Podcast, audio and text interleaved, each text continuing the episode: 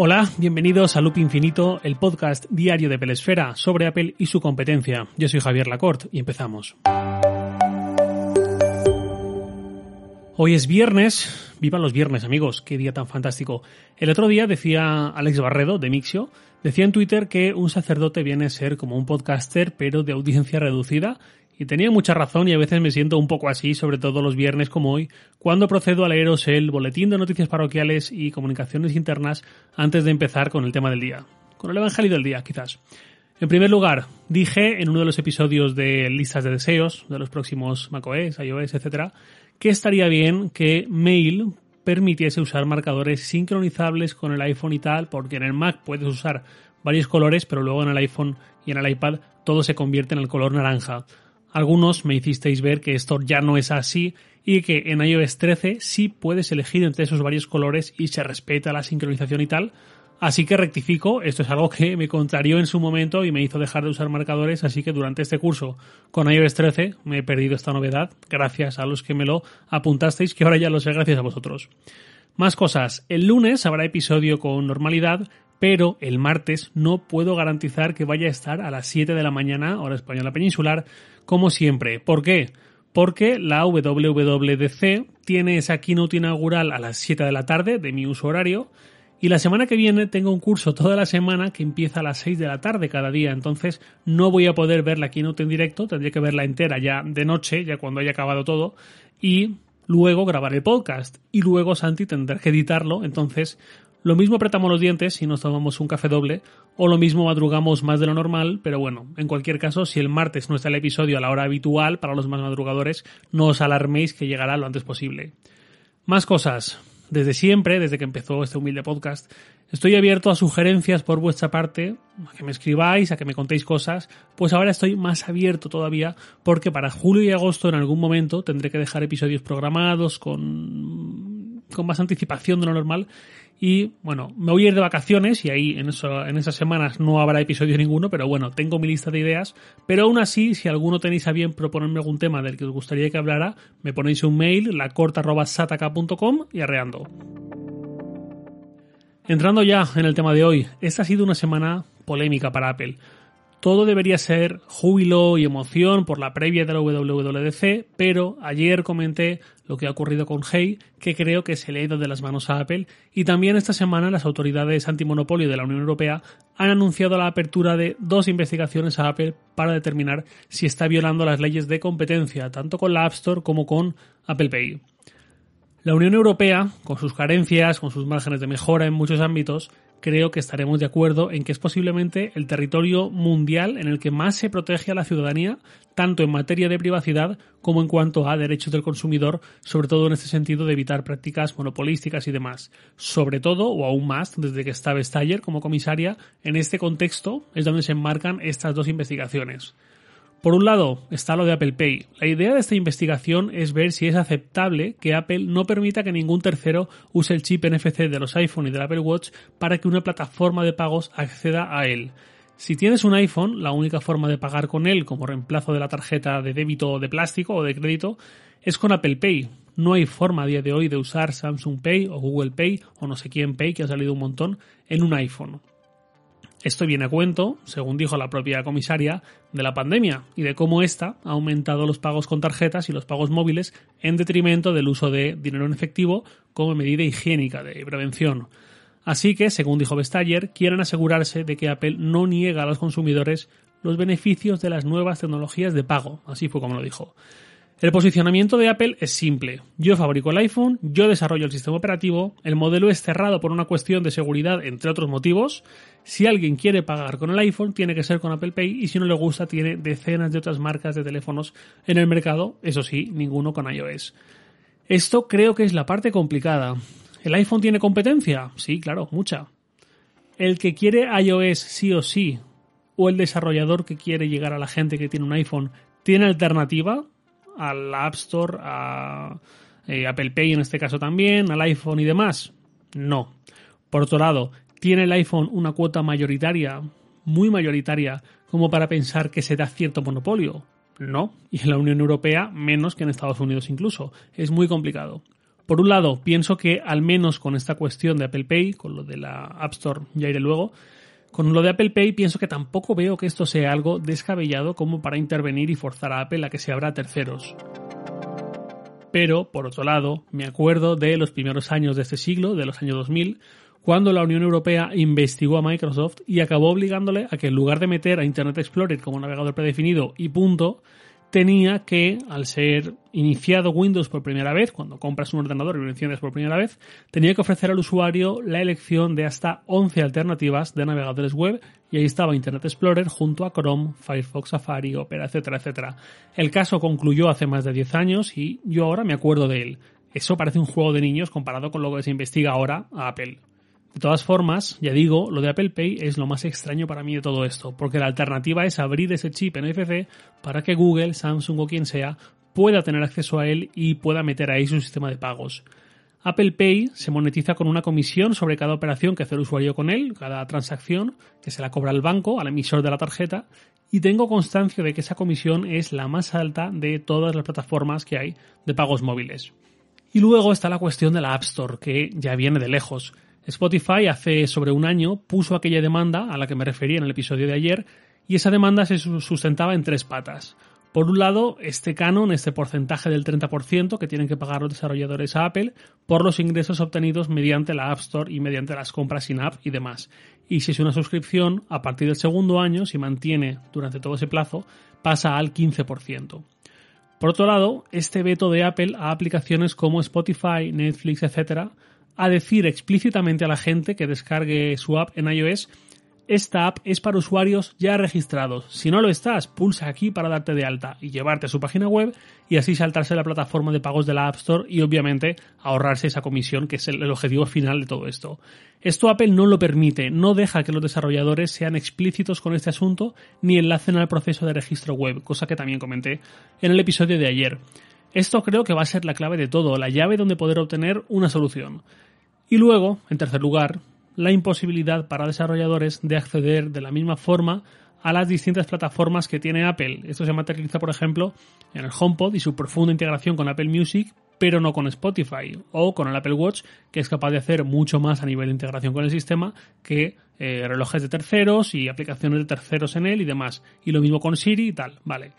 Lo más conflictivo, y de donde viene todo esto, es de ese 30%, de esa comisión del App Store. Que insisto, yo entiendo que lo que hace Apple tiene un valor. Necesita servidores, necesita un ancho de banda, necesita un equipo humano que estructure la tienda, se encarga de los pagos, etcétera, etcétera. Y eso no sale de la nada, y menos para aplicaciones con cientos de millones de usuarios. Spotify, como muchos otros desarrolladores, dicen que esta comisión es excesiva para negocios como el suyo y que es que ni siquiera les permite derivar a los usuarios al registro web y de ahí viene el cabreo.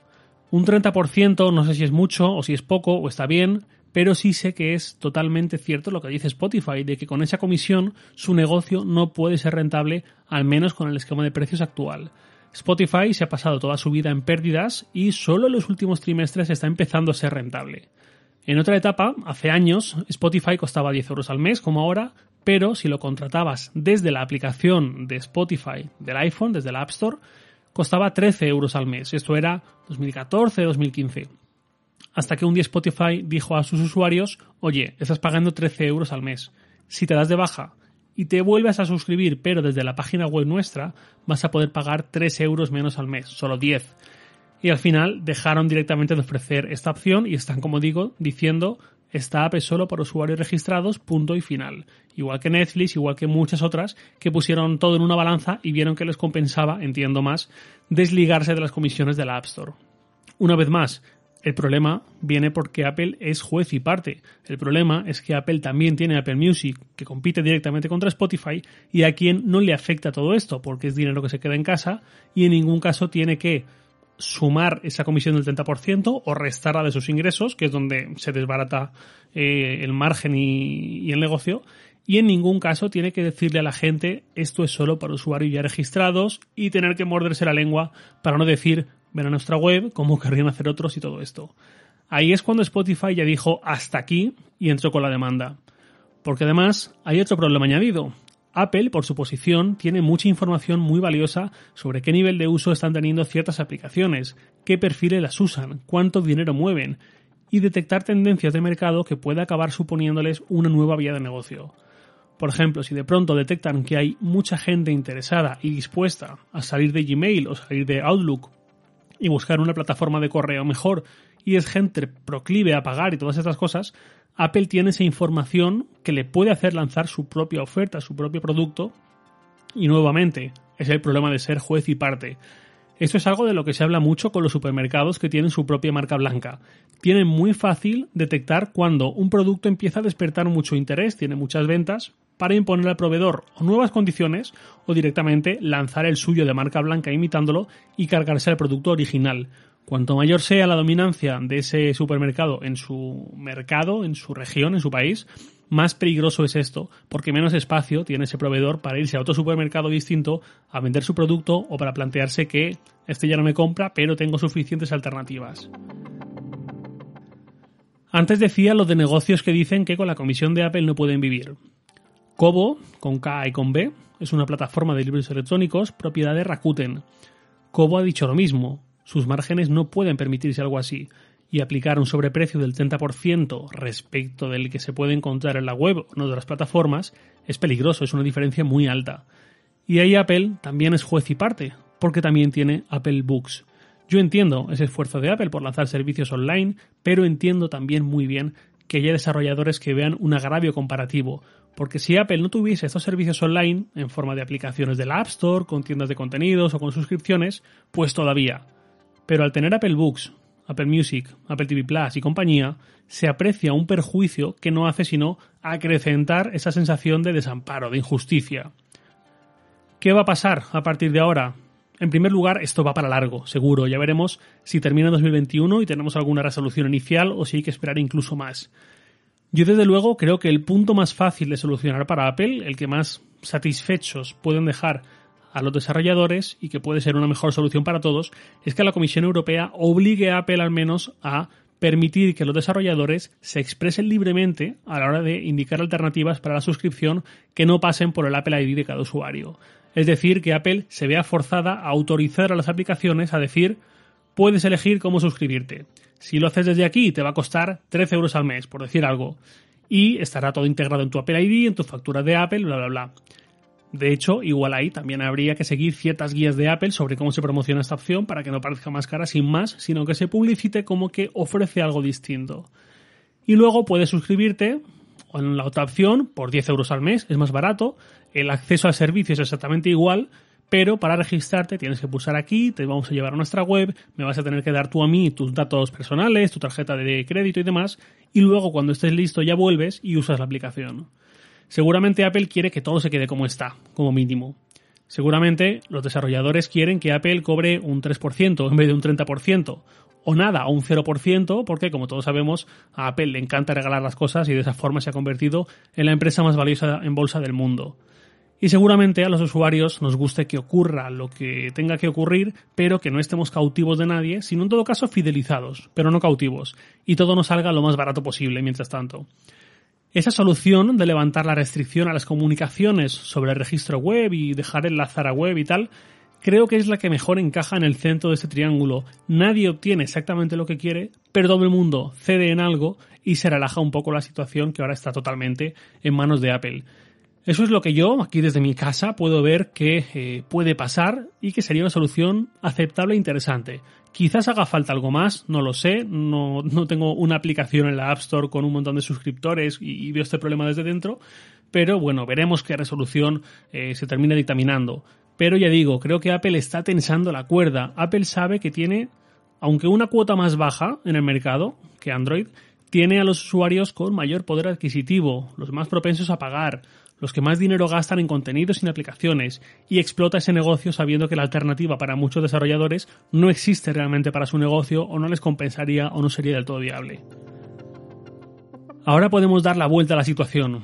¿Os imagináis que en un futuro distópico que no va a ocurrir, Netflix, Spotify y un montón de aplicaciones muy famosas se alían para decir Señores clientes, usuarios, a partir del 1 de enero de 2021 nuestras aplicaciones dejarán de estar disponibles en la App Store y solo estarán en Android.